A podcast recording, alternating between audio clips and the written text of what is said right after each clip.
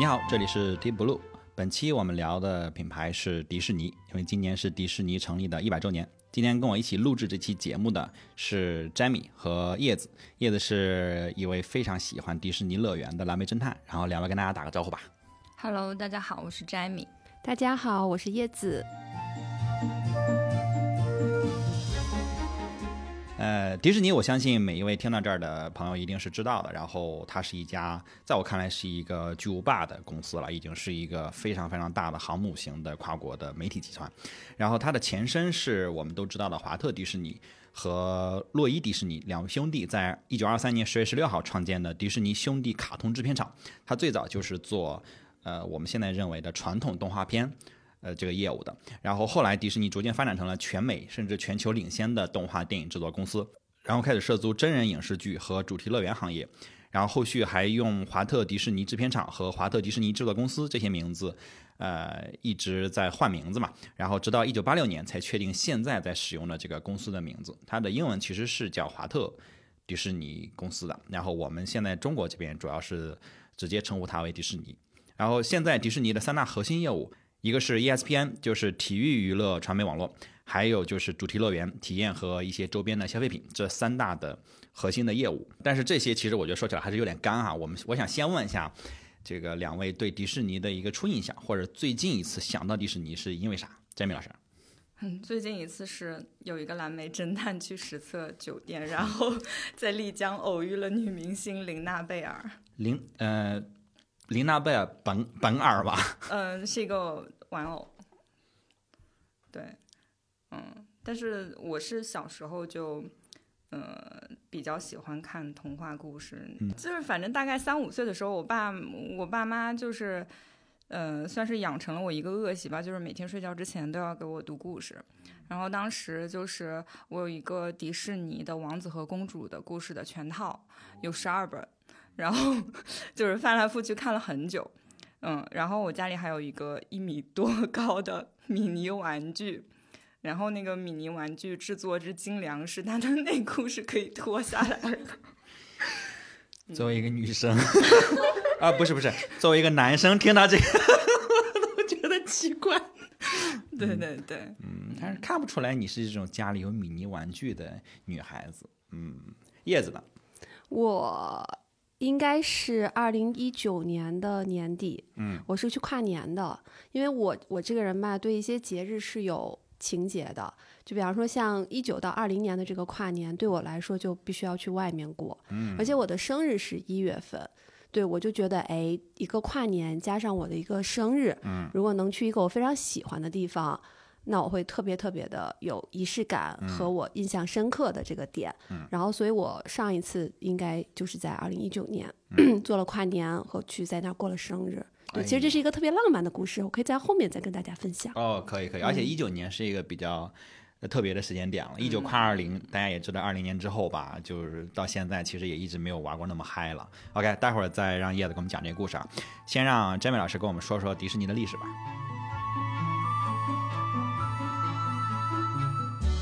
将二十二岁的华特迪士尼和他的哥哥洛伊迪士尼，在一九二三年创办的，然后条件非常艰苦啊。当时他们制作的是那个一个叫《爱丽丝喜剧》系列的，其实是一个真人转动画的影片。然后到一九二八年的时候，华特制作了第一部，呃，算是开启了有声动画片的作品吧，叫《气船威利号》。就是我们非常熟悉的米老鼠就担当主演了。嗯、那个呜呜，那个这个这个这个动画可能大家也都看过，或者看过一些片段，就他在一个轮船上。对，里面有坏彼得跟米妮。嗯，对，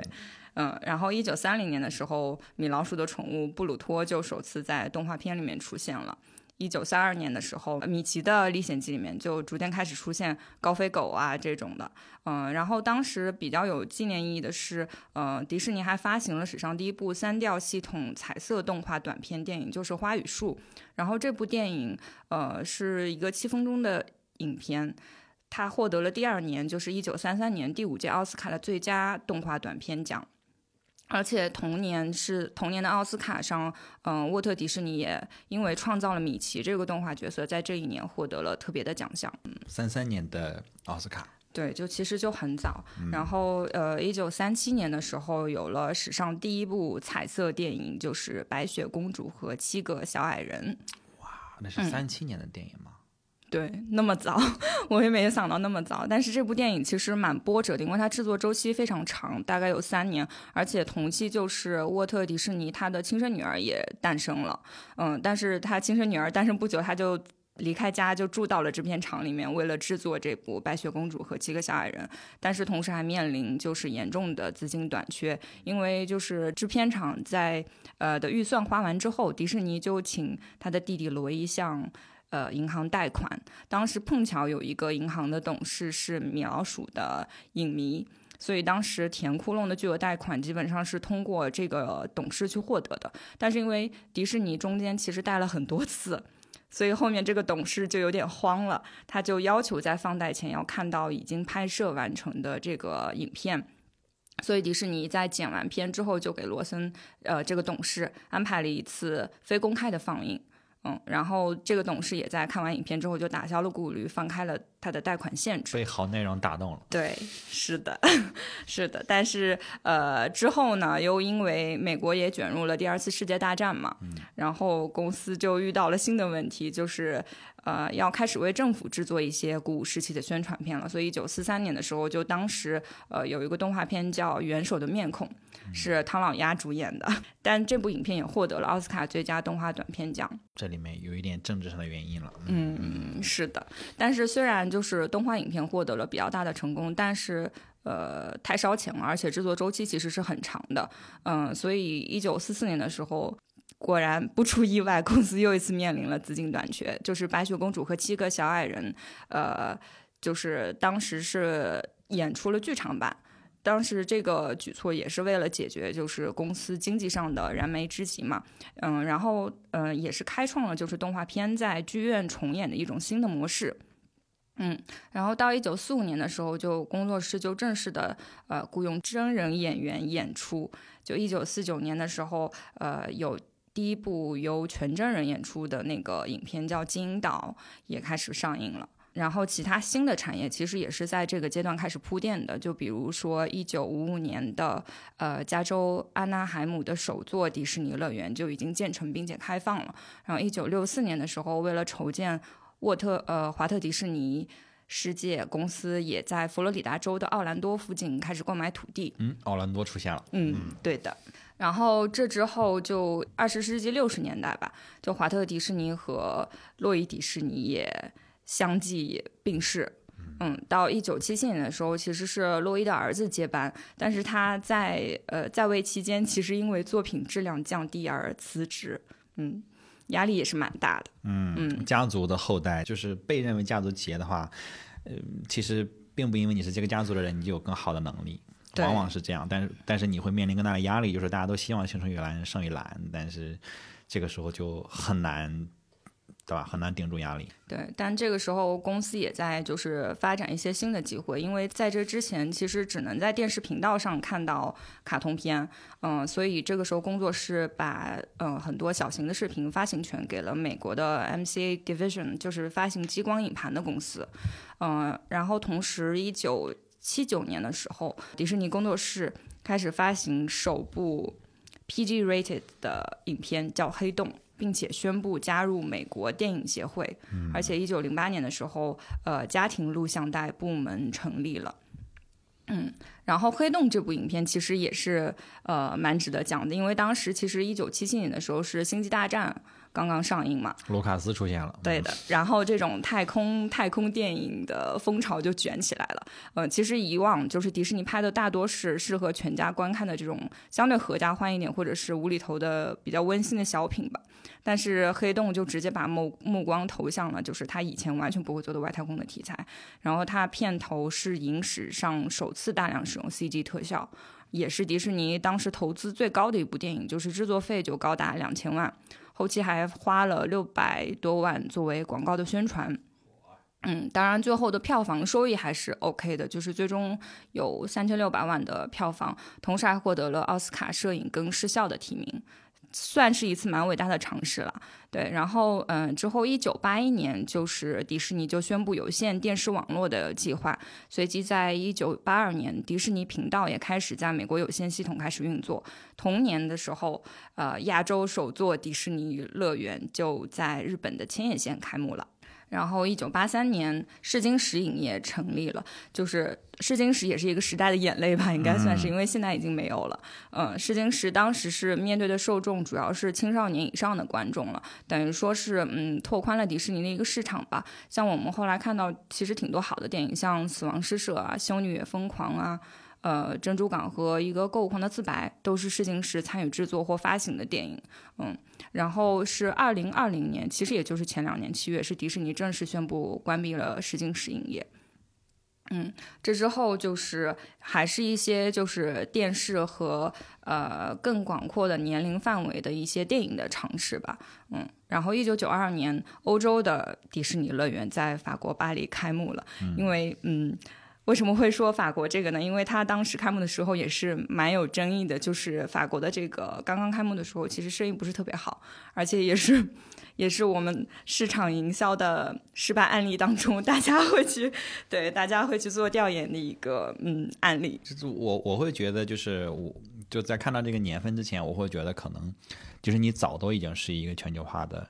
公司了，就是，但是其实巴黎的迪士尼也就九二年才开，也就是我们出生的那个年代才开，嗯，对吧？就是其实它并没有我们想的那个步伐那么激进，就相当于它成立了七十年，它才正式的把乐园开到巴黎去。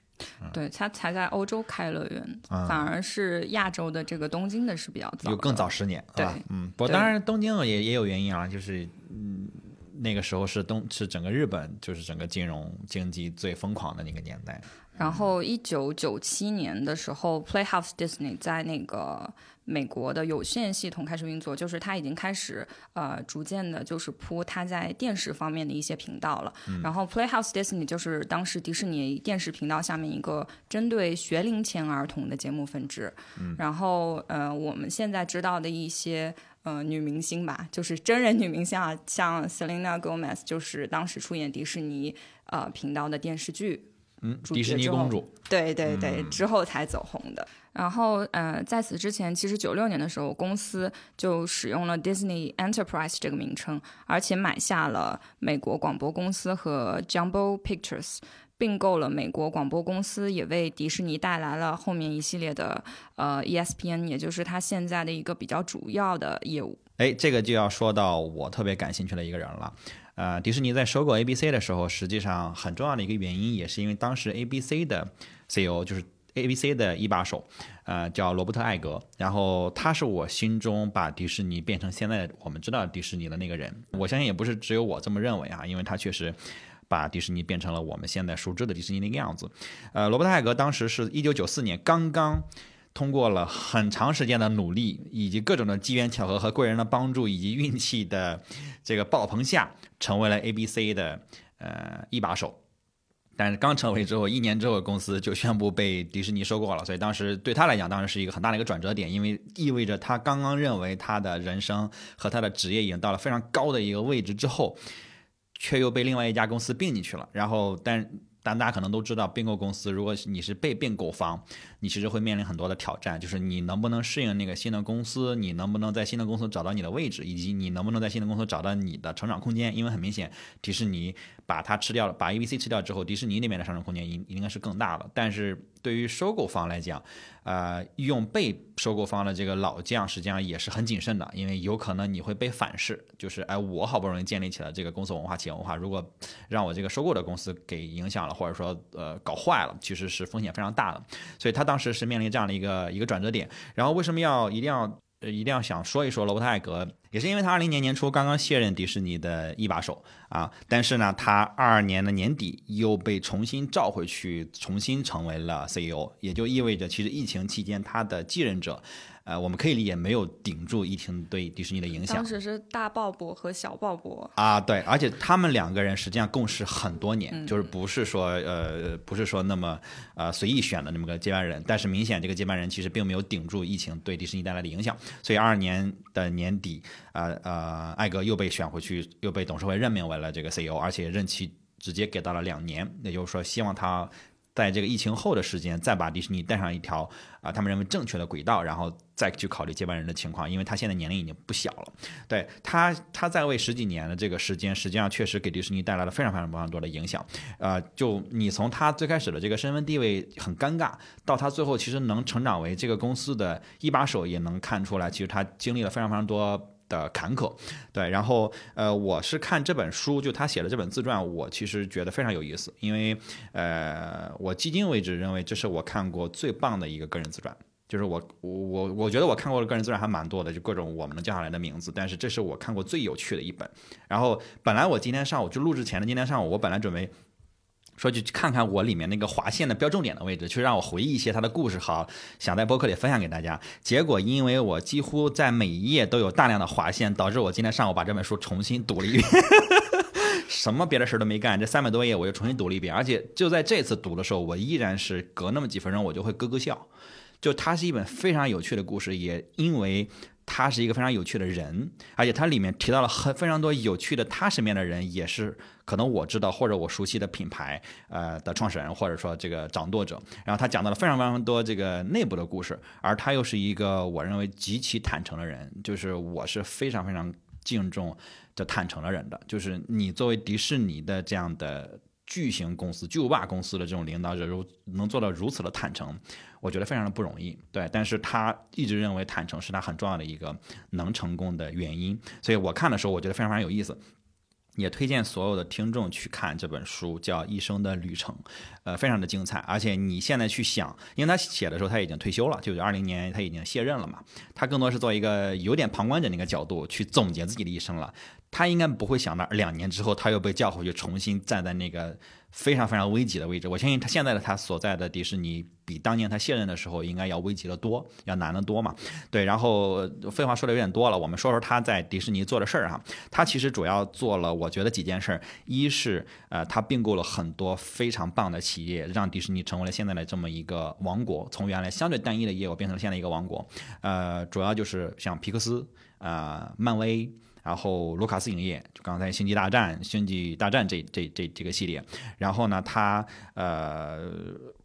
把这个整呃他把这个整个迪士尼的国际化做得非常非常好，然后也成功的在中国开了呃迪士尼乐园，这是。对于迪士尼的全球化来讲是非常非常重要的一一环，因为中国、印度这些呃人口非常非常多的国家对迪士尼的影响会非常非常大。对，然后呢，他对迪士尼做了很多科技化的探索，就比如我们现在已经知道了，可能国内的用户知道的比较少，就 Disney Plus，呃，整个流媒体现在就是在欧美其实。的市场份额越来越高啊！我们可能会觉得啊，迪士尼就看点什么，就看点合家欢，看点漫威的东西。但实际上，这些是对青少年或者说这个全球化的这些用户影响非常非常大的这个这一个业务。然后，它给迪士尼带来了非常非常多的丰厚的呃回报。但那趴我就现现在先不展开讲啊，呃。他的这些收购实际上都是非常一针见血，而且这些收购在他这本自传里讲的时候，也是每一个都非常非常有意思。就比如皮克斯，因为大家知道，当时他收购皮克斯的时候，那会儿皮克斯的掌舵人是乔布斯，乔布斯个人是皮克斯的大股东，而且皮克斯当时是一家上市公司。但那会儿迪士尼实际上是陷在一个我们现在看是在一个泥沼里，因为他们做了很多的电影，但都很失败。就完全都不是我们现在能记得住的这些电影，就比如漫威电影，可能你不喜欢看，但是你肯定知道钢铁侠，就是绿巨人，这个这些，呃，就复联这些你都知道，因为因为它是全球化发行，然后它的票房可能就是影史最高的几个都是迪士尼的。但在他收购皮克斯那一年，零六年的之前的十年，整个迪士尼的动画业务也好，然后电影业务也好，基本上可以说是啥也不是。对，而且就是拍一部赔一部，拍一部赔一部，就是整个口碑啊，然后整个公司内部因为高层的这种更迭，然后也带来了很多的诉讼，然后大家对整个的迪士尼的高层都很不信任，对，甚至迪士尼家族跟迪士尼的公司之间都产生了一些纠纷，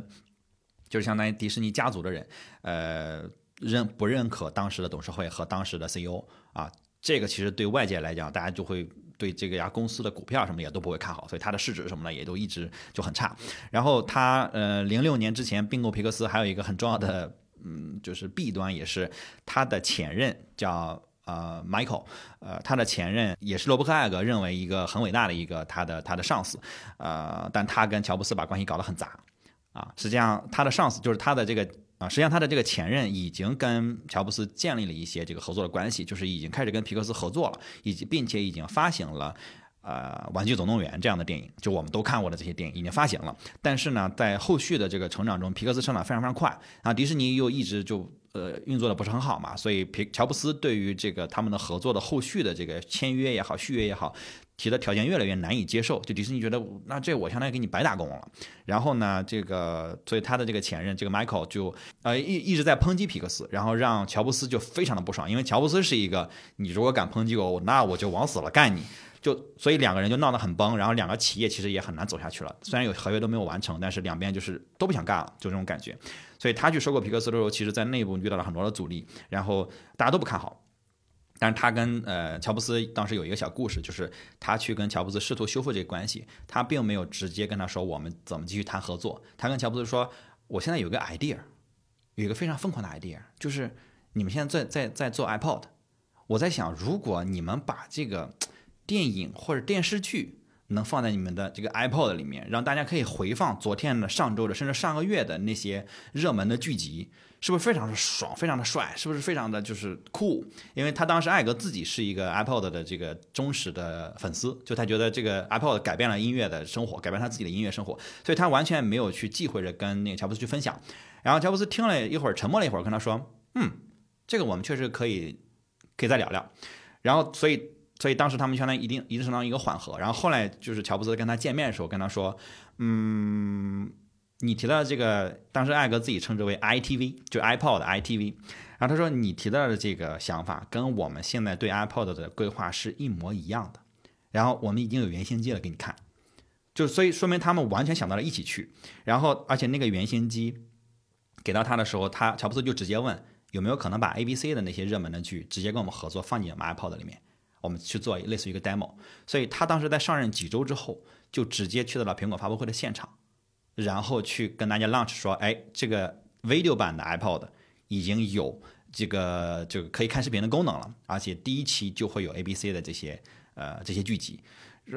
现场其实很多媒体大家都很震惊，因为大家就觉得迪士尼跟跟那个乔布斯之间关系很差。然后这个这个呃，乔布斯很明显不会跟迪士尼怎么，因为他们一直一直在在媒体上打嘴炮呢。但当时就做的就就很有意思。然后再后来，他们这个这个就再后来，这个艾格就慢慢的就跟乔布斯说，我想收购皮克斯。然后他在跟说的时候，他在说之前，他其实自己非常非常心里没谱。因为他跟董事会已经说过了，但大家都说你可以去谈谈。但是乔布斯不可能卖自己的公司，而且是皮克斯。当然，皮克斯是世界上在动画技术上最强的公司，他不可能卖给你的。所以他在之前他准备了很多的材料，就看各种这个数据的分析啊，想怎么说服他收购了之后，你可以这样这样，你可以挣更多的钱，或者股票怎么着，我怎能给你多少钱？想了非常非常多。他说他在给他打电话之前，他在车里坐了很久。就自己在排彩排，怎么跟乔布斯对话？因为他也觉得乔布斯是一个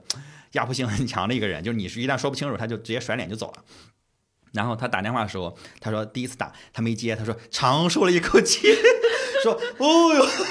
就那感觉，就是你想他把这种东西写在书里，这是非常非常坦诚的，一但他就是很。正常人的一种表现，你跟一个可能会很有压力的人讲话，然后他后来跟他讲，呃，后来接通了电话，他跟乔乔布斯说说了别的业务，因为他们那会儿正在讨论这个呃，他们第一次发布会之前，那之前一两周，所以所以说他们先讨论了四五分钟，这个发布会上我我怎么上去啊，我怎么讲啊，类似于这样的一些小小细节，但这些都不是他的重点。然后说完了之后，乔布斯说还有什么事儿吗？他说，嗯，我其实还有一个很疯狂的想法，呃，我准备准备再跟你说吧。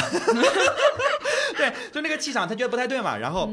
他当时自己说的时候，他们并没有，他当时并不了解乔布斯对疯狂的想法是多么的感兴趣。然后乔布斯当时直接给他反馈是：“你现在就说吧，我现在就想听。”他就直接说：“他说，你觉得是我们来收购皮克斯怎么样？”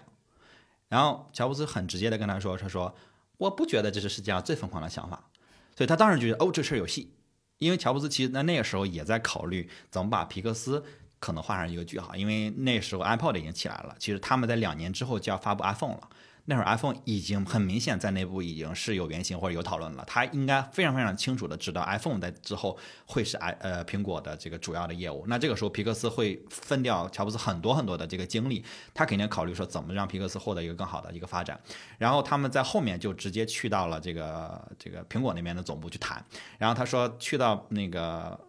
就乔布斯最常开会那间办公室有大概七八米长的白板。乔布斯是一个非常喜欢用白板的人，他觉得这个想法写写在上面是最直接的。然后乔布斯就直接在上面写了，他他说了一句很有趣的话，他说：“当然，笔是在乔布斯手里的。”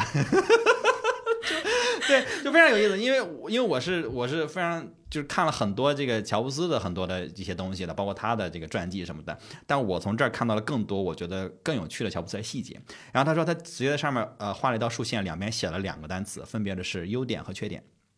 他说我们来分析一下这个事儿，你怎么想的？然后乔布斯说，嗯。呃，说你先说你怎么想的，然后当时说艾格说已经被他的气场压住了，已经完全不知道该怎么说。当时觉得就是觉得，哎呀，能聊到这儿已经很不错了，就所以他一直在低着头就没说话。他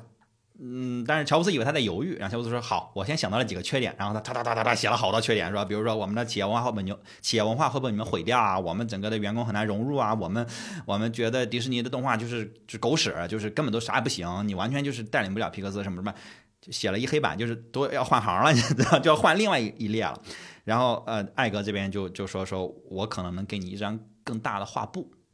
让你的就是皮克斯这边的人可以去。但是他们说讨论了两个小时，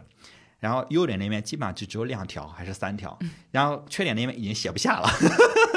然后，但是又一个转折就是，就这个时候其实乔布斯已经认定说这个事儿往前推进是好的了。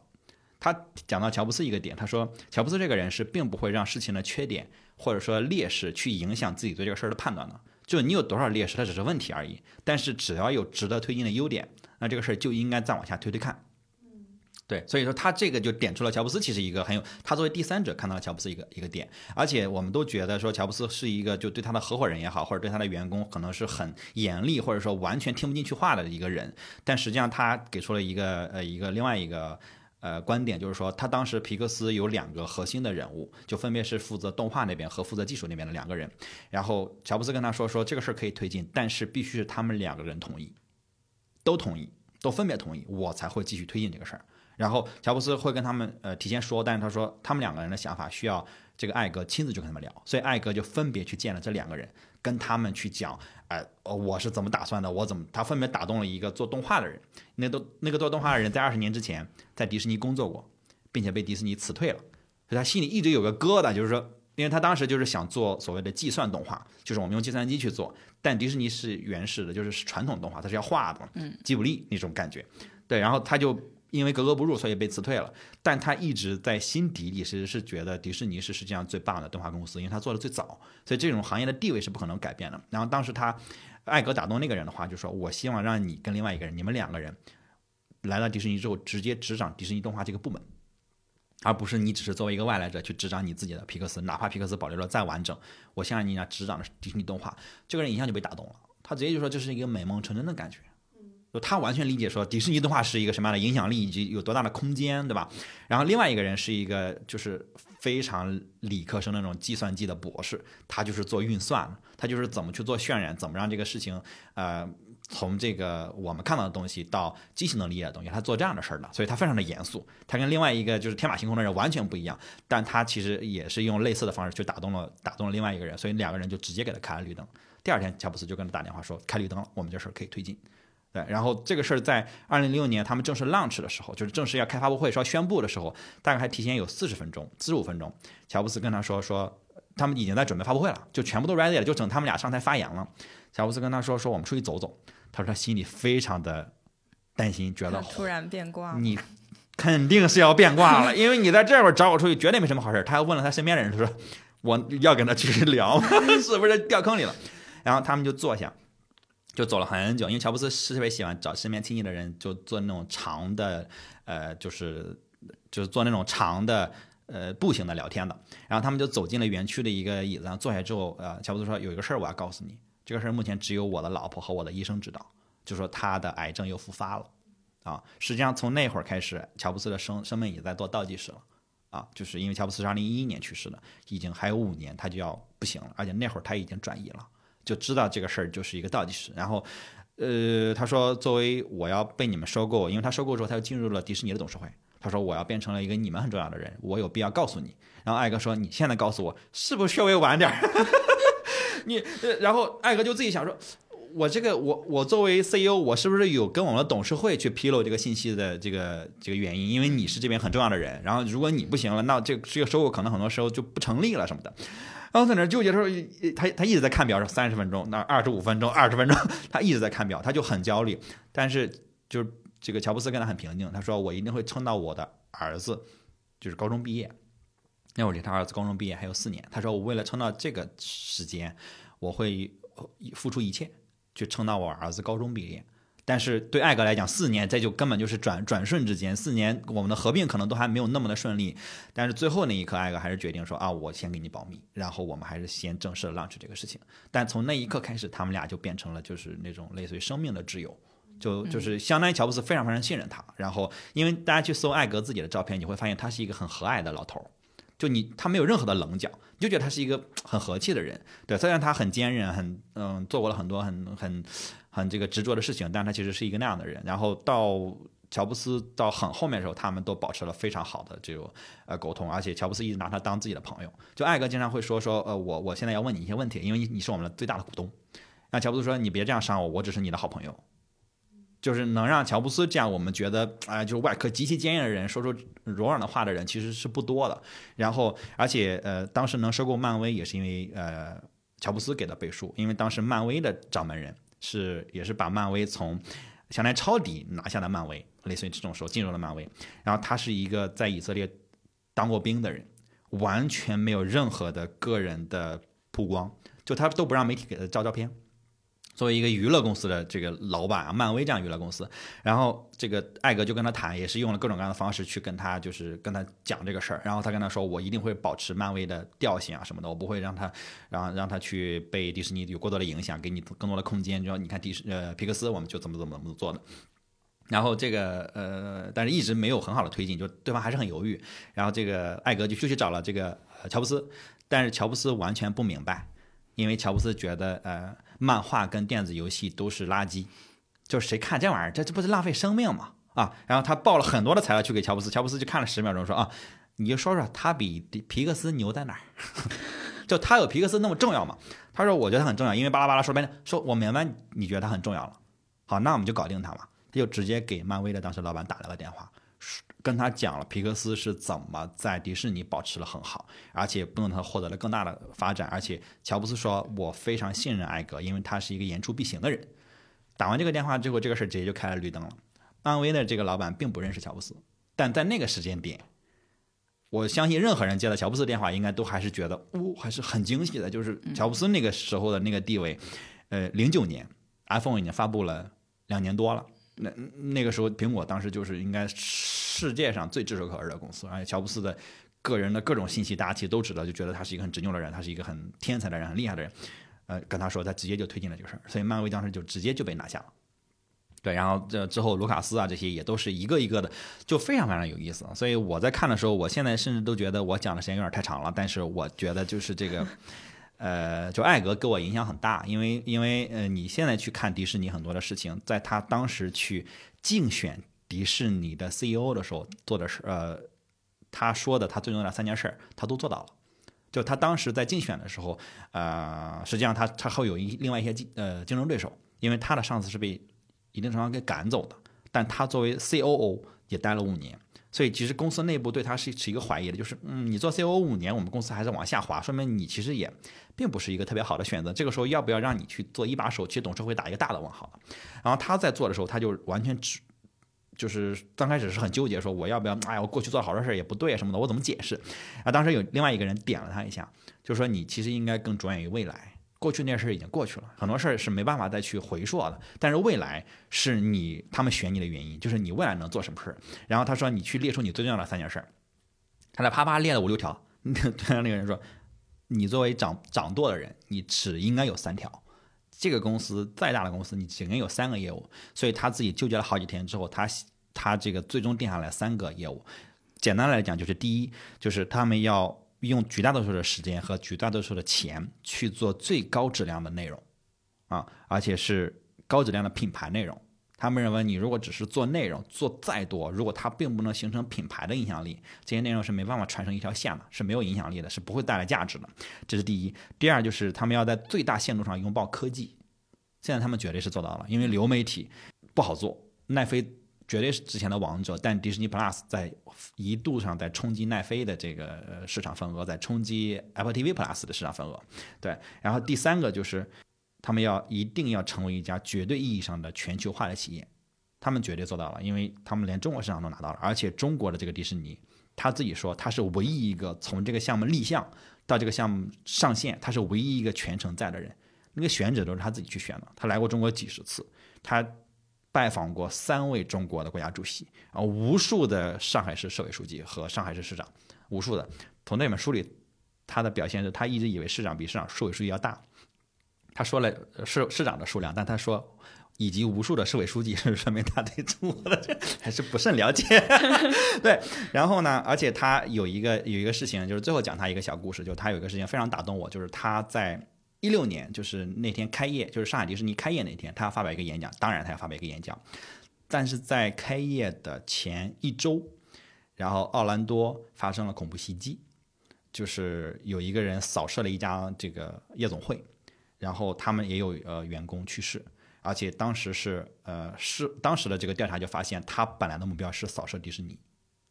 啊，只是巧了那一天，他去那个门口再去，相当于再去呃望风的时候，他们因为有一个重要的演出，所以请了一些额外的持枪的安保在那儿去保护那个演出，所以那个人没有成功，因为他掏枪肯定当时就被击毙了，所以他就随机选了一个夜总会，然后他们就很紧张，就是因为这个事儿一定会影响嘛，对他们当时还呃额外的做了很多安保的检查，这是其中一个事儿，他那会儿已经在北京，呃已经在上海了。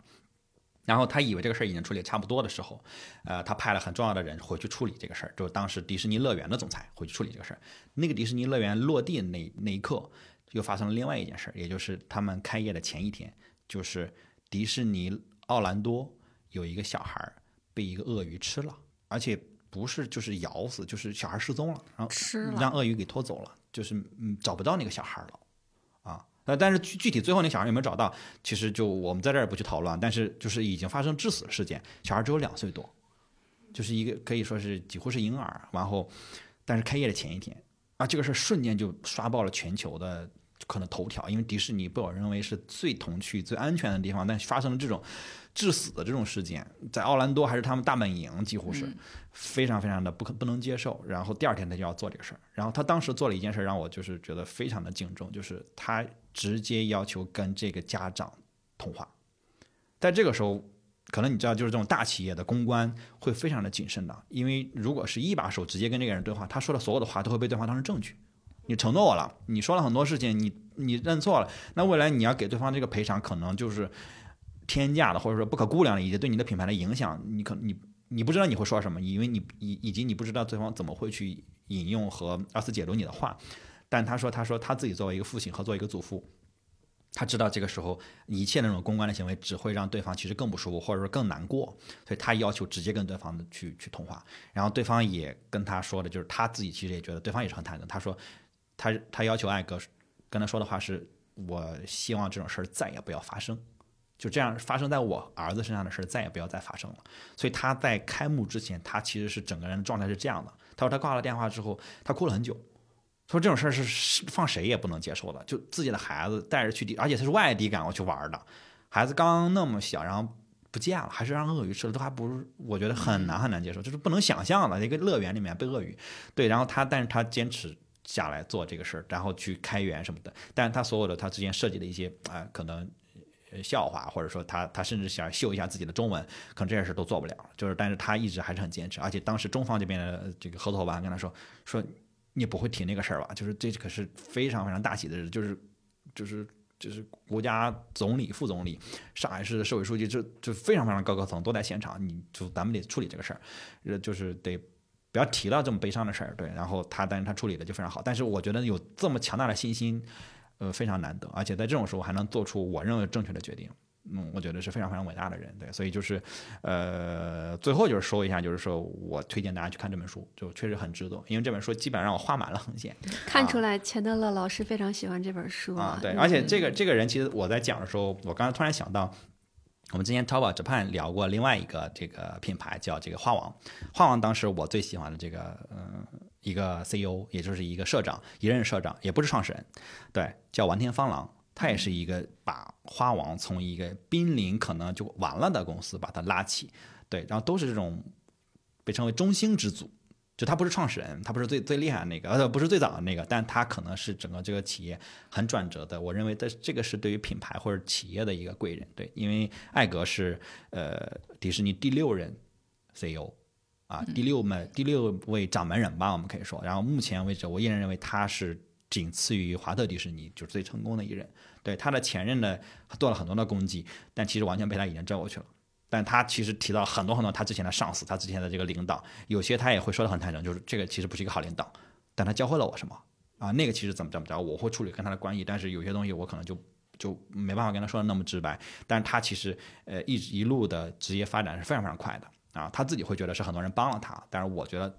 我更会觉得是他自己的很多的选择其实是其实是更帮助了他自己啊，因为我还是比较坚信人跟人之间的差距并没有那么大。你自己的所在的位置、所处的状态，其实是取决于你自己的选择的，而不是你所谓说你你付出了多少所谓努力。我觉得那个选择可能还是比努力要稍微重要，因为他一直在很坚持的在做坦诚的和他认为对的事儿。我觉得这个会把你带到一个你更喜欢的位置吧。嗯，对，然后就到现在了嘛，其实他将来现在他就是刚刚上任，正式上任 CEO，就二二年的十一月份，他刚刚上任 CEO，我还蛮期待他的这两年。能给迪士尼带来什么样的影响呢？因为现在其实迪士尼也面临一些问题，就比如漫威，我们都觉得漫威的上一个时代，就是刚刚过去的这个阶段，我们好像其实也都没弄明白它那个这个平行宇宙是怎么回事儿，就给搞乱了嘛，就跟之前对，就跟之前钢铁侠那一套，就是大家都没认，每个人都认识，每段你其实不喜欢看你也认识，但上一代我连我我虽然都看了，我也就认不全。就这个时间轴也给搞乱了，你知道吗？全都搞乱了。那我也不知道他们接下来会怎么做。但是，呃，艾格回来，其实我会觉得其实蛮有意思的一个，呃，一个时间点。对，嗯。那你会去迪士尼游乐园玩吗？我吗？对，我讲真，我不感兴趣。我我几乎可以说是没有去过。但是你对这个故事、对它的品牌、对它的历史，嗯，很感兴趣。但是你对这个乐园，你去这个乐园玩，是你没有任何的兴趣。对，就反正现在没有激发我任何的兴趣。为什么呢？嗯，我我没有，我没太有改到乐园的那个点啊。詹詹伟老师呢？我 我只去过香港的。啊，嗯，就是我也是，我没太改到。但是你小时候可以有一米长的、一米高的米妮啊，你可是听着这个王子公主故事全集长大的。你怎么会没有呢？我是批判着听的嘛。啊，你是批判着听的。对，我批判着听的，就是三五岁时候就已经批判说啊，这王子这他不够女权呀。不是啊，因为你听到灰姑娘的故事的时候，你就想说啊，他怎么还不离开这个家？然后睡美人的时候就都叫你不要去碰了，不要靠近那个地方，你为什么还要去？就是有，你会有这样的感觉吗？对。而且我在香港迪士尼，就是想玩那个海盗船的时候，被我爸爸当场抛下了。他说他心脏受不了，然后排了一段撤，排了一段队伍就撤出来了。啊，还排了一段才撤出的。对，然后我一一个人去做的。嗯 嗯，就是所以我觉得很有意思啊。就是我之前对迪士尼其实我是完全没有感觉的。嗯，包括刚才你们讲的这些历史，也只是偶尔听到。然后小的时候看的这些剧，对吧？小的时候最。印象深刻的其实就是白雪公主和七个小矮人，对吧？然后呢，之前对这些东西也完全不 care。然后呢，身边有人说，哎，要去香港迪士尼，要去上海迪士尼玩，因为咱们在北京嘛，其实过去是有成本的，完全不理解。但是突突然从什么时候开始有了这个，嗯，我一定要去迪士尼，就是从完全一个不 care 到我一定要去。我回想了一下，就是其实还是那会儿短视频特别的。盛行，所以你偶尔你不管是看微博还是看抖音还是看什么，然后你就会发现，哎，突然有一天一个眼帘就是一个丫丫，哦，我在抖音上面看到了一个丫丫的短视频，而且那个丫丫是在扭着她的那个屁股，就是游客拍的，超级可爱。对，然后突然就觉得，咦，好可爱。只是当时的感觉是，诶，好可爱。然后后来呢？进到这个博主的页面之后，就会发现他是一个迪士尼迷。他在上海，他应该是买了年卡的那一种啊。然后，对，然后呢，总是去，然后总是拍照，然后见到他们就很开心。然后当时我是觉得，那个时候可能也是这个工作的状态，然后再加上年龄的成长，突然就觉得生活中要有一些快乐的东西，嗯，然后这个生活当时不快乐，我当时，啊，不甚快乐吧？然后呢，就是哎，那个那段时间其实只是 follow，然后去看他的东西，然后你就你很想去理解一下你很想就很想理解说，哎，到底是一个什么样的人，他到底有多喜欢这个东西，他才愿意或者说他不耐其烦的一次去一次去一次去，然后排队跟他们互动，嗯，然后呢，那个时候我就是很很很很凑巧是那年冬天，我买了一双丫丫的。拖鞋，然后又买了一个丫丫的手机壳，我就突然发现，哎，迪士尼这么多的 IP，我很想去迪士尼去看丫丫。当时对其他的我也没有，就是那会儿有琳娜贝尔了吗？那个时候还还没有，还没有，很后面。对啊对所以那个时候才有的。对差不多对。对，所以那个时候就是我一门心思，我说，哎，不行，我一定要去看丫丫，我要摸摸她那个大大绒绒的屁股，就很可爱。所以那个时？候后来，没有，我那天 我那天没有看到让摸她，吗？对，那就是还得再去二回，你知道吗？其实我是打算要再去二回的，嗯对。然后那个时候正好是赶上跨年，嗯然后又赶上我快要过生日，所以我想那就就选这个时间去吧，嗯。然后用这么一个特殊的时间点，然后和这样的一个仪式感去纪念一下这个跨年和我的生日，所以我们就去了。我去上海那次去迪士尼是纯就是去的迪士尼。我从北京坐到了上海，然后直接从上海站打车到了迪士尼附近的一个酒店，嗯，然后当天晚上就住了进去，然后第二天早上起来五点钟起床。我是一个特别不爱早起的人，嗯，就是早上起来你让我干什么，除非赶飞机和玩儿，我是 OK 的，剩下的时间所有的事情下午再说吧。但是我愿意为了去玩儿。五点钟起床为了，丫丫的大白屁股，对，然后当时那会儿做攻略也是，那个时候其实去你也是第一次去，你还是说想知道怎么玩儿，嗯对吧？然后怎么能好玩儿，嗯，所以那个时候也是做了攻略，买了早鸟票啊，然后但是我对迪士尼的酒店我是没有感感觉的，我是那个东西是它是一个特别好的亲子的一个酒店，嗯，带着小朋友一块儿去，但是我的时候的那个状态不至于说，哎，我要去住这个迪士尼酒店啊，嗯还没到那还没还没到那还没到那个程度，所以呢，买了早鸟票去排队，然后进去啊，开始去玩我的游戏，嗯然后开始去玩这些项目，然后还有花车啊。但是呢，其实那天是因为跨年会有烟火，嗯然后是冬天，我冬天又是一个非常怕冷的人，所以当时一月份相当冷，对，嗯就是它里面的故事其实特别多。就为啥我只去了这一次迪士尼，但是我对这一次迪士尼的感受会特别好，是因为我去的那天是十二月三十一号，它严格意义上来说它不是一月份，所以我在去要生日牌儿的时候，对方说。你是一月份的生日，现在是十二月，我没有办法给你这个生日牌儿，因为去迪士尼哎它会有一个有两个牌儿牌儿，一个是就是迪士尼的牌儿，一个是你的生日牌儿。对，就是这些东西我是有收集控的，我是想收集，他没有给我，然后我就跟他说，我说我说我从北京过来，我说我过来过生日啊，我的生日马上就要到了，也不差这两天，对吧？我说你们一定不会让我失望的啊，就开始各种，然后最后呢，他说那好吧，说那我只给你一个哦，然后你不要去说啊，我说嗯放心，没有问题，我一定不会在就在博客里面公布了出来。我说我一定不会在朋友圈里面去发这些东西的。这是第一个，然后回到刚才讲的是是很冷，它烟花一般其实去的时候它很大，如果你要站到一个很好的位置的话，其实你是要浪费到很多晚上的时间要去提前去排队的对。我不想浪费时间去排队，我也不想浪费时间排队在那里等着，哦，很冷。所以后来我发现什么呢？就是你在晚上的时候，它有一个，我现在那个名字已经记不住了，是它里面的一个餐厅。你在里面的餐厅，只要在晚上就餐，同时你多增加两百块钱的费用，它会有。餐厅的人帮你提前预留那个位置，你到了时间提前十分钟再去就好了。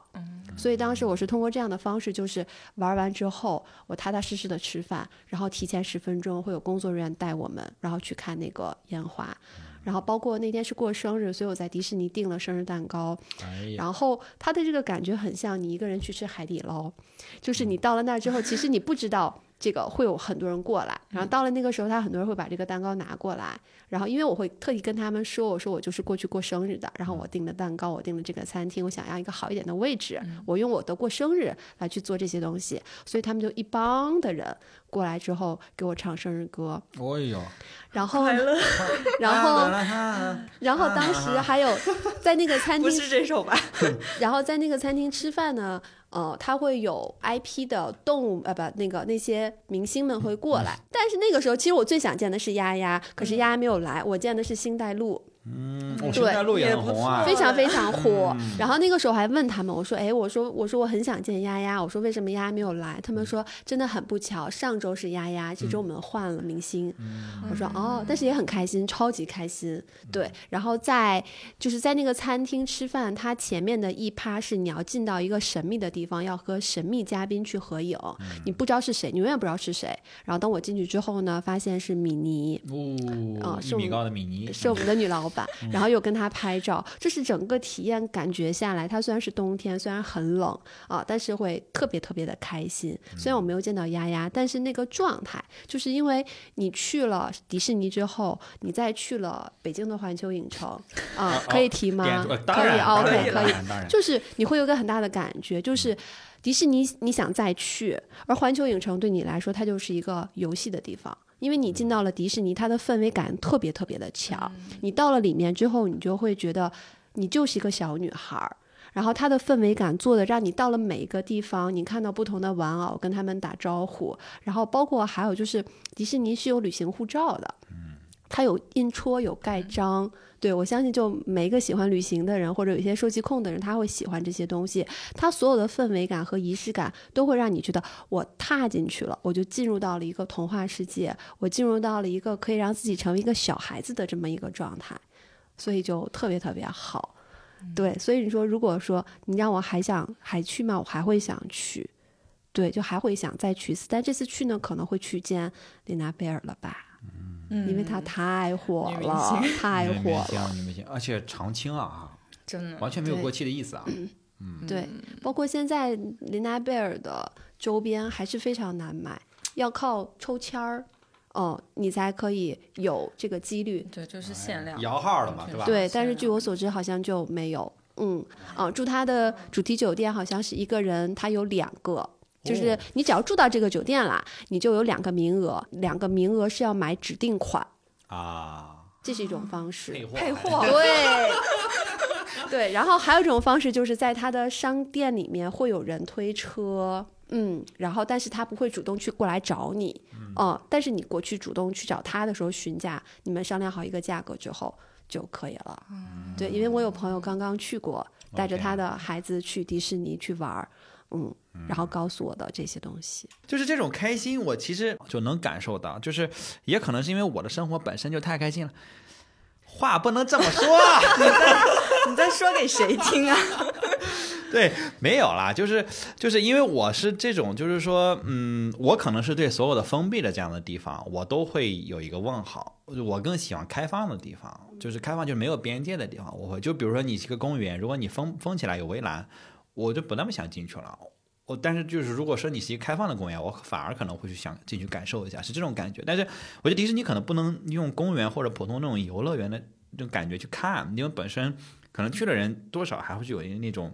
我有喜欢的就想见的人，嗯，对吧？你不会觉得那是一个 IP 的，对对吧？你会觉得是一个人嘛？我有想见的人，哪怕刚才叶子其实他提了大概有十次，我虽然没有见到丫丫，他还是介意的，知道吧？但是他依然还是很开心。对吧？就并没有那么多的遗憾，可能就当时去的那一天，当知道看不到的时候，我觉得那一瞬间肯定还是遗憾的啊！就好不容易来一趟，对吧？但是其实你过去了两三年，你再去回想，其实那个遗憾几乎上不是不存在的，就是那个快乐还是占了可能九成九，对对吧？那个遗憾就一丢丢，对吧？只只需要提十次就算是盖过去，但是还是纯粹的快乐比较多。对对对对对，这个这个感觉是蛮好的，也可能是因为我可能就没有一个特别。钟情的 IP 的原因，就是钟情的迪士尼的 IP 的原因。对，而虽然它是漫威，也就漫威属于迪士尼的，但是我好像在漫威里也没有特别钟情的，就是 IP。就如果你让我买手办，我可能会，我可能唯一可能会买钢铁侠。钢铁侠。对，那其他的我可能就是。嗯，我是阶段性，我发现我特别明显，我就是阶段性，就是那会儿每天爱你三千遍的时候，我是超喜欢他，然后手机屏保也换成了是他，对，就是阶段性。然后有一段时间呢，满了，你知道吗？对，然后有的时候怕打响指，我有的时候认为，其实那个时候看完那个啊，我是觉得我是赞同灭霸的这种做法的，啊，所以那个时候这个不知道能不能播啊，就是这个响半个响指，哦，我觉得哎，我喜欢，我觉得是认可的。搞不好是一种解决方案，我的手机屏保又换成了，就一段时间换成了间，灭霸嘛？就一段时间，当某一个人的价值观或者他的某一个点，甚至是某一个台词，就是我觉得跟那个时候的我的状态很像的时候，我就会喜欢他。我是这个状态。喜欢的还是自己，点透了，然后不是喜欢自己是很好的，我觉得这种自信的表现，你当然应该喜欢自己，你不应该，你不应该讨厌你自己，就你相当于你只是把它就是投射到了另外一个人物或者说这个身份上面去嘛，然后你去喜欢那个身份，然后呃假装它不是镜子。啊，实际上你的手机屏保就是一面镜子，嗯，那就是是你喜欢的东西但。是在另外一个次元，你找到一个这样的，你的意思是说，投射它的另外一个宇宙可能是灭霸是吧？他有那么死吗？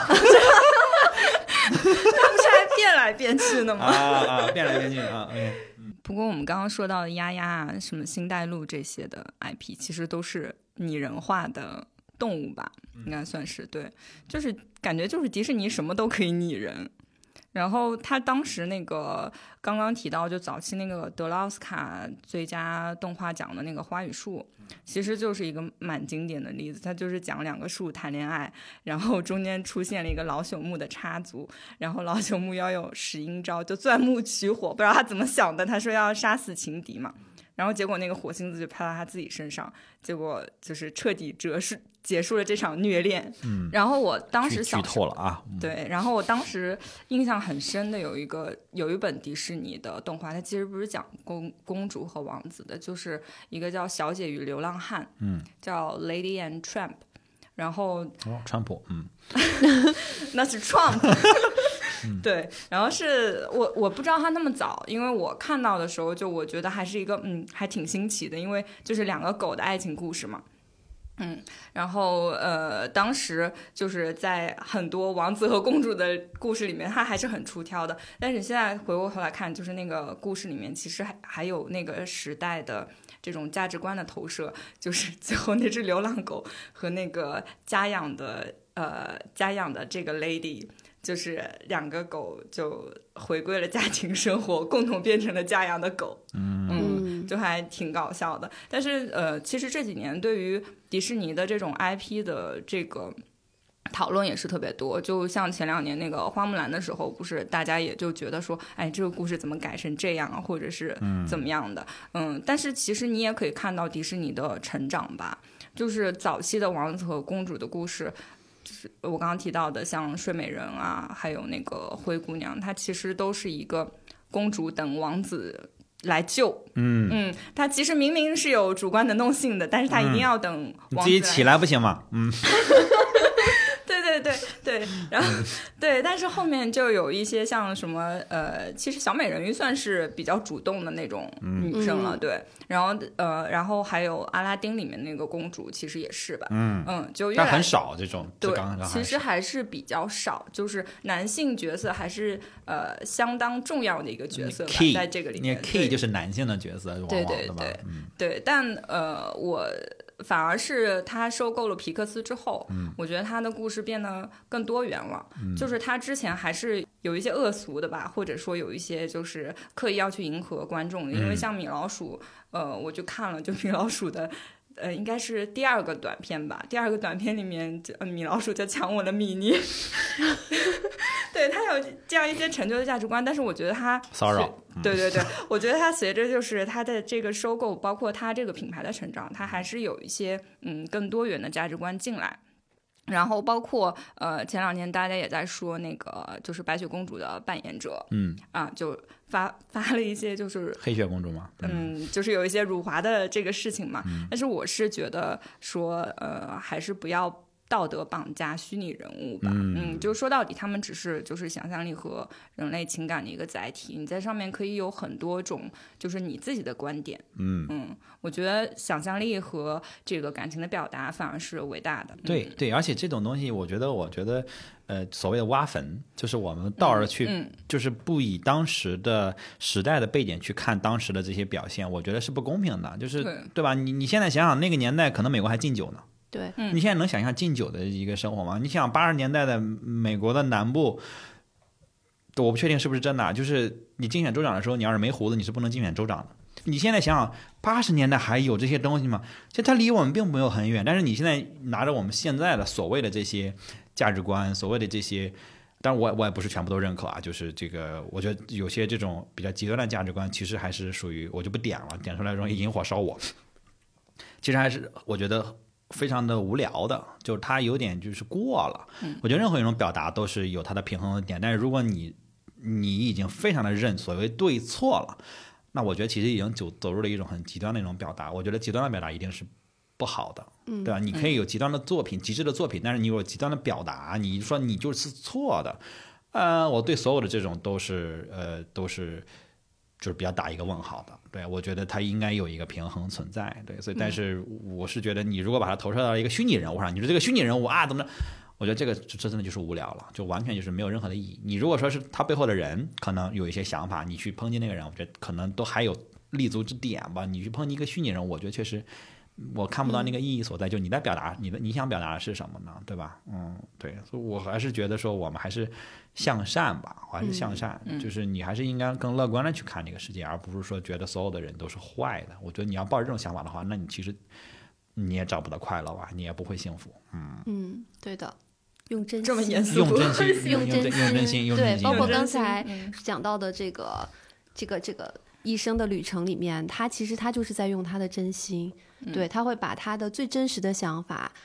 展露给大家，嗯他也不担心说，哎，我看到这本书，读者看到这本书的时候，发现哦，原来你还是这样的，你还是会怕的，嗯你还是会被这个呃乔布斯的这种气场所压制住，嗯但是他会毫无保留的向读者去展现出他的这一面。其实我觉得恰恰是他对他自己的自信，就嗯对真心和真诚，我觉得是最伟大的，也是人与人之间沟通里面最最最动人的部分。是，就是他他之前讲到一个点，就是他在 ABC 的时候，他其实被提拔成一把手之前，当时的 ABC 的两个老板，ABC 也是收购来的。也是收购之后合并成立一个公司的。当时两个老板，呃，就是一直让他在各个岗位上去历练。然后当时他在做，呃，他在他是做体育这边出身的。然后他们当时突然让他去，呃，代替刚刚被辞退的娱乐，嗯，板块的这个领导。当然，娱娱乐板块意味着说他的主战场在好莱坞，就 ABC 的娱乐主，但他对娱乐一窍不通，而且他当时的新闻和这个呃体育的主战场在纽约，他也是土生土长纽约人，他是那种非常热爱纽约的纽约人啊，他就完全不想去搬家，也对好莱坞一无所知。但是他的老板说，你需要了解这些，我们相信你。同时，你如果想更好的成长，你必须了解这公司的每个业务，而娱乐板是我们很重要的一个板块，是我们很重要一个营收板块。他去到那边之后，他说，呃，我有两个选择，一，我装作我懂。因为大家都说说高层的流动，实际上不需要你懂这个行业，我只要懂管理，我就一定能管理好所有。然后所有的这些业务，假装我懂，我就安排你，不就那些事儿嘛，不就挣钱嘛，不就流量嘛，不就是怎么变现嘛，对吧？还有另外一种选择，就是我跟我所有的人说，我不不明白，嗯，你给我汇报的时候，我如果听到不懂的词，你给我解释一下。他用了后者，他说他非常庆幸他用了后者，因为他之前也有前辈是用后者，他看得非常明，而且很多他的后辈当时比他懂很多的，比他资历强很多的人愿意支持他，因为他们觉得他很坦诚，以及他愿意去学习这些，他学习之后会愿意用他学习的知识去帮助他们去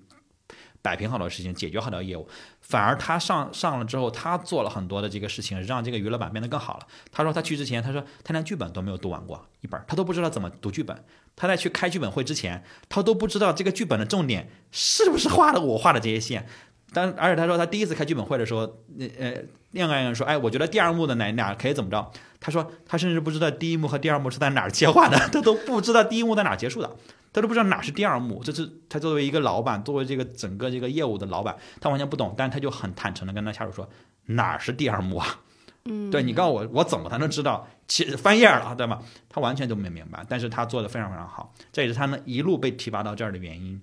嗯，他今天一个上司就很坚定的自己选，就是说我就做体育，他就做了一辈子体育，不，他不是说他不好，对他觉得这个人是一种垂直的专业上的领域的人，他一直做到他死的那一天，他都在看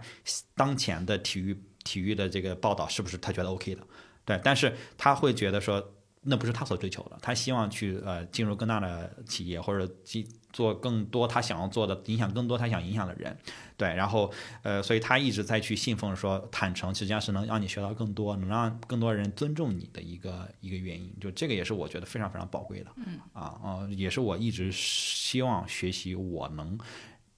让别人或者让我自己觉得我是一个坦诚人，我现在还不能这么说，我现在不觉得我还是一个坦诚的人，我经常还是隐藏了自己的想法和隐藏了自己的呃不明白一个事儿，有时候你会进入一种装懂的状态，我觉得每个人都会有那种就是啊，我知道接下来我要装懂了，因为对方以为我懂，怎么办？我要跟他说不懂，那就打断了他，或者让他会看低我，那我要不就装懂吧，啊，糊弄一些这种中性的词，可能让这个事儿就过去了，但是实际上你心里会很心虚的。对、嗯，而且对方一旦发现了之后，其实对方怎么看你，其实是很清楚的，嗯，对吧？你们如果要跟他合作的话，不可能有一个很好的结果。那个，我我们其实把这个话题升到这儿，我觉得升的有点稍微稍微有点高了啊，因为本身迪士尼，我觉得还是一个跟欢乐、快乐，呃，更相关的一个品牌，对啊。然后我我们也希望从他那儿得到很多，作为消费者也好，或者作为我们对一些品牌的热爱热爱也好，我们希望从他那儿获得一些能量，对吧？更积极的正向的一些能量吧。我们收回来落一个点，就是我想问两位，你们最喜欢的迪士尼的点，什么都好，就是人物也好，IP 也好，产品也好，体验也好，什么都好，你最喜欢的是哪个点？如果是我的话，我觉得还是体验。嗯嗯，就是它整个从你进到踏进这个乐园开始，它给你营造的那个氛围感，嗯，包括它的所有的设计，就是它在里面虽然会有游乐的设施，嗯但同时它还会有。呃，每个地方的设计，你不玩游戏，不玩这些娱乐设施，我还可以去找我喜欢的明星去拍照，嗯我还可以去逛商场去买我喜欢的 IP，嗯，这个体验其实是它满足了不同的人的需求，嗯。而且这个体验是我想要仪式感，它可以给我仪式感；我想要纯的快乐，我就是去那儿玩儿也是可以的。我甚至是买了年卡，我今天不高兴，我就是进去转一转，我去看一看花车，我也是开心的。嗯。哦，它带给你的这种情绪价值，我觉得是对我来说，我觉得是无价的，好玩的、有意思的，会会会勾着我不断的再去。嗯如果我觉得啊，假设我生活在上海，我一定会买年卡。嗯对，就是这么一个状态。嗯，现在的我啊，这个确实不枉他们在上海迪士尼上投入的。上海迪士尼是全世界投入最高的、投资最高的迪士尼，所以这个对艾格自己来讲也是一个非常非常高的一个选择，就是你知道你投资最高，也就意味着你这回报要更高、啊。而且他们从九八年开始选址，到一六年这个才正式落地，将近二十年的时间，这中间你都不说别的，政治上、中美关系上，然后这个地价的这个调整上，他们当时选的时候，这个地方还是一个村子，就是鸡飞狗跳的，啊破破败败的一个普通那么一个村子，普通机场还没有，就刚刚规划出来再建。对，就是你去想他们投入那么多，但是最后我觉得能带来这样的体验，其实是需要很长时间的耐心和很大精力的投入的。就这种东西，IP 也好或者体验也好，不是一天就能搞成的，也不是你只有钱才能搞成的嘛。对，嗯。嗯，詹米老师，我还是喜欢就是迪士尼的动画电影吧，嗯，嗯，因为我你推荐一个，我就喜欢看这些东西。嗯你是翻来覆去看，还是你有特别喜欢的？呃，我会翻来覆去看，嗯。我都看。然后我这两年老看《寻梦环游记》，哦，嗯，因为它里面讨论到生死嘛和嗯。家人的关系，然后我还挺喜欢那个的，嗯但我小时候就是，呃，喜欢看那个《美女与野兽》，哦，你是这样的女孩啊，刻板印象贴给你一个，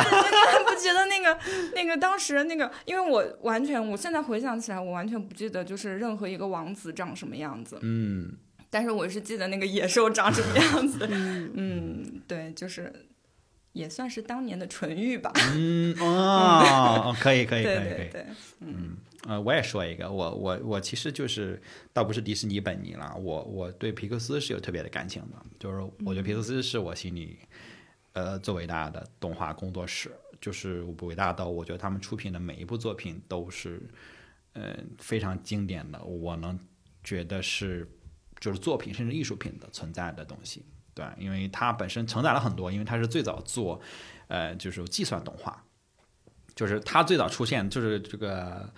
玩具总动员》出现的时候，那个精美程度是碾压当时所有的动画电影的，就大家不能想象一个动画电影的那种立体感和那种数毛感。当然，其实你现在看第一部，你已经觉得可能有点粗糙了，因为现在动画电影你看了之后都可以数毛，就是那头发是一根一根，然后上千万个头发恨不得。然后，但是那会儿那种反光实际上非常非常难做。然后，但是他们其实出来之后真的是横空出世啊，就出来，包括那个开头那个跳跃的小台灯，就这些非常非常经典。而且这个也是他们被收购之后一直呃坚持要保留的东西，就是那个小台灯要保留。嗯，对，就是这些，我觉得皮克斯的所有动画都值得看，就每一部，嗯，我我会翻来覆去的看他们每一部的作品，嗯，就每一个都非常经典，而且每一部再去看的时候，你都能给我带来不一样的思考。我觉得能给我带来思考的作品，反正在现阶段，在我现在人生的这个阶段，我是喜欢看这样的作品，就包括书也是，然后电影也是，就它能引引起我思考别的东西，就倒不是追求那种思考，因为本身你就是当爆米花电影看也很有趣，但是它其实能给你让你想到一些别的，因为他们总有一些额外的表达，对，对吧？比如对生死的探讨，对哎环保的探讨，但是他们会用一种非常有趣的角度去切进去，而不是那种呃拉大横幅告诉你啊，我们要保护地球呀，就是这这这起不到任何的教育，它只是教条的，对吧？但是它那种其实会让你知道说，哦，玩具是有生命的。嗯那其实很多小孩子看到这个东西，你不知道他会想什么，对吧？但他们其实让一直在传递这种相对积极的这种呃人生观吧，我觉得这个是非常伟大的，而且他们用很严肃的方式去做，呃，这个是让我很敬重的。对，因为迪士尼在我心里确实是一家内容公司，就我觉得他们是生产内容的，因为我们也是在做内容的嘛，就是这个其实能给到我很多的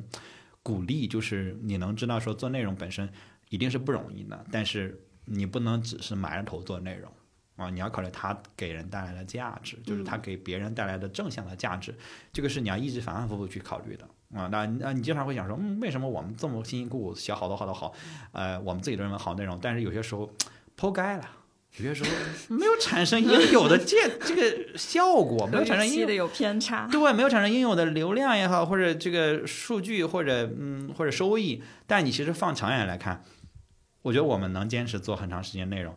其实也是我们觉得我们每一篇内容都是对得起自己的。嗯我觉得这个很关键，这很关键。那只是那我可能就会告诉你，嗯，可能还是你的 timing 不是很好，或者说你选的角度没有很好。但是我觉得你坚持这种做事情一定是对的，就你只要还认为你现在做的事情是对的，我觉得它就是有价值坚持下去的。就说这么些，其实也是因为我们其实是发自内心的觉得迪士尼是一家伟大的公司，迪士尼一定是一个伟大的品牌。我觉得这个跟他们的业绩啊、IP 的数量这些都没有关系，就是他做事情的方式，我觉得是值得尊敬的。对我们也是希望我们自己，不管我们做什么事情，我们也希望我们自己能做出这种可以被称之为伟大的事情。我觉得这个可能是很多人的追求吧。但是迪士尼，我觉得给了我们打了一个模板，打了一个样，就是说这是可能是一种方式。对，因为它本质上是做内容的嘛。然后我们很多人现在，呃，可能不知道，很多听众可能也是做内容行业的，或者你是自媒体也好，或者你是 whatever。但是我觉得你只要在生产一些什么，其实它一定有正确的方式，然后一定有你自己认为对的方式。对啊，我们希望，呃，反正我希望向迪士尼致敬，然后感谢迪士尼带给我们这么些欢乐。感觉今天结束之后，第一个是要回去读一读这本《一生的旅程》，然后另外要翻回以前想看的这些迪士尼的剧啊，再看一下。现在也想要一个林娜贝尔。你现在也想啊，让嗯，你看看，你你该去迪士尼了啊，行吧？那我们今天就聊到这边，感谢叶子，感谢詹米老师，谢谢大家，拜拜嗯拜拜拜拜。